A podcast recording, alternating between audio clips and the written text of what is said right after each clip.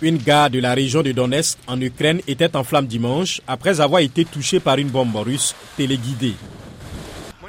D'autres images montrent un chef militaire russe en train d'explorer la ville d'Adivka, passée sous contrôle russe depuis le 17 février. Bien que la volonté de l'Ukraine soit forte, la résistance a besoin d'armes et de rapidité, avertit le ministre ukrainien de la Défense, Rustem Umerov. Dans les mathématiques de la guerre, nous nous tournons vers l'ennemi. Nos économies pèsent près de 2000 milliards d'euros. Donc en gros, quand tout ce qui est engagé n'arrive pas à temps, nous perdons des gens, nous perdons des territoires. Le conseiller à la sécurité nationale des États-Unis, Jake Sullivan, a participé à l'émission This Week sur ABC. Il a exhorté Mike Johnson, président républicain de la Chambre des représentants, à soumettre au vote du Congrès le projet de loi d'aide à l'Ukraine, actuellement bloqué et doté de 61 milliards de dollars. Le président Johnson, s'il présentait ce projet de loi, obtiendrait une forte majorité bipartisane en faveur de l'aide à l'Ukraine. Nous l'avons vu au Sénat.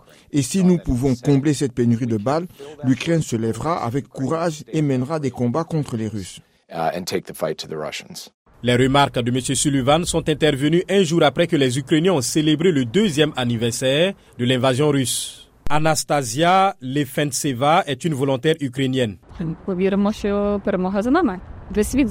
Je crois que la victoire nous appartient. Le monde entier nous soutient. Si l'Ukraine perd, c'est le monde entier qui perdra contre un seul pays. La guerre a déjà eu de lourdes conséquences sur les enfants ukrainiens, avertit l'UNICEF. Nombre d'entre eux ont des niveaux élevés d'anxiété et de désintérêt pour l'école.